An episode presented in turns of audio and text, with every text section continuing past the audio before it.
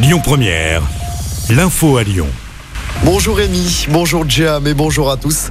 Attention si vous devez prendre la route pour ce long week-end de Pâques, week-end qui coïncide avec le début des vacances scolaires dans notre zone. Il y a du monde aujourd'hui sur les routes de la région.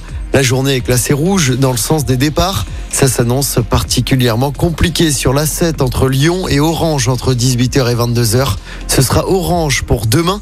En revanche, ce sera fluide dans le sens des retours. C'est vert d'aujourd'hui à lundi selon Bison Futé.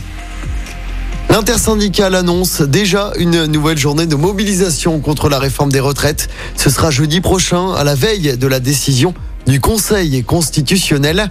Hier, pour la 11e journée de mobilisation, entre 13 000 et 32 000 personnes ont défilé dans les rues de Lyon.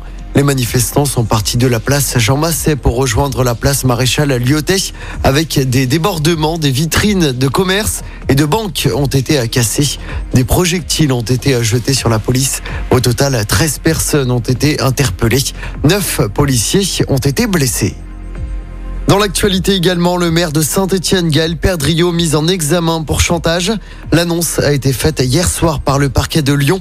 C'est dans l'affaire du chantage à la vidéo intime à la mairie de Saint-Étienne, impliquant son ancien premier adjoint Gilles Artigue. Gaël Perdriau nie les faits.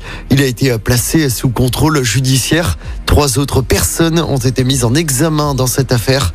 La justice autorise tout de même Gaël Perdriau à rester à la tête de la ville de Saint-Étienne.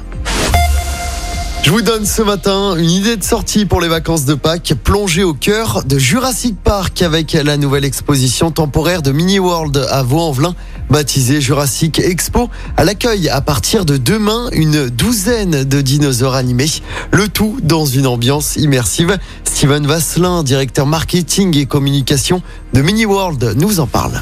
Vous avez euh, tous les dinosaures de Jurassic Park qui sont présents ici. L'énorme particularité, c'est que ce sont des dinosaures géants et animés. Mais pas animés euh, n'importe comment, de manière un peu euh, robotisée, euh, sommaire. Non, non, ils sont animés de manière extrêmement fluide, extrêmement réaliste. On a l'impression qu'ils sont vivants. Et c'est, jamais vu cette technologie-là, là, de mouvement et de, mécanisme. C'est vraiment totalement inédit. En plus, on a créé cette jungle très immersive avec une atmosphère sonore où vraiment on manque plus que les moustiques là qu'on, qu'on taperait à droite à gauche. hein, les, gouttes d'eau qui tomberaient des, des feuilles d'arbres. Mais vraiment, ouais, on s'y croit à fond, quoi. Et vous avez jusqu'au 7 juillet prochain pour découvrir cette expo. On vous a mis des photos sur notre application. En sport, en basket, du spectacle, mais une nouvelle défaite en Coupe d'Europe pour l'Asvel. Les Villarbanais ont perdu 120 à 100 hier soir sur le parquet du Basconia Vitoria en Espagne. Le club Villarbanais est toujours bon dernier de la compétition.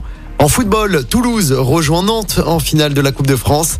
Les Toulousains ont battu Annecy 2-1 hier soir en demi-finale. La finale se déroulera le 29 avril au Stade de France. Toujours en football, c'est le début de la 30e journée de Ligue 1 ce soir. Lens, dauphin du PSG, reçoit Strasbourg.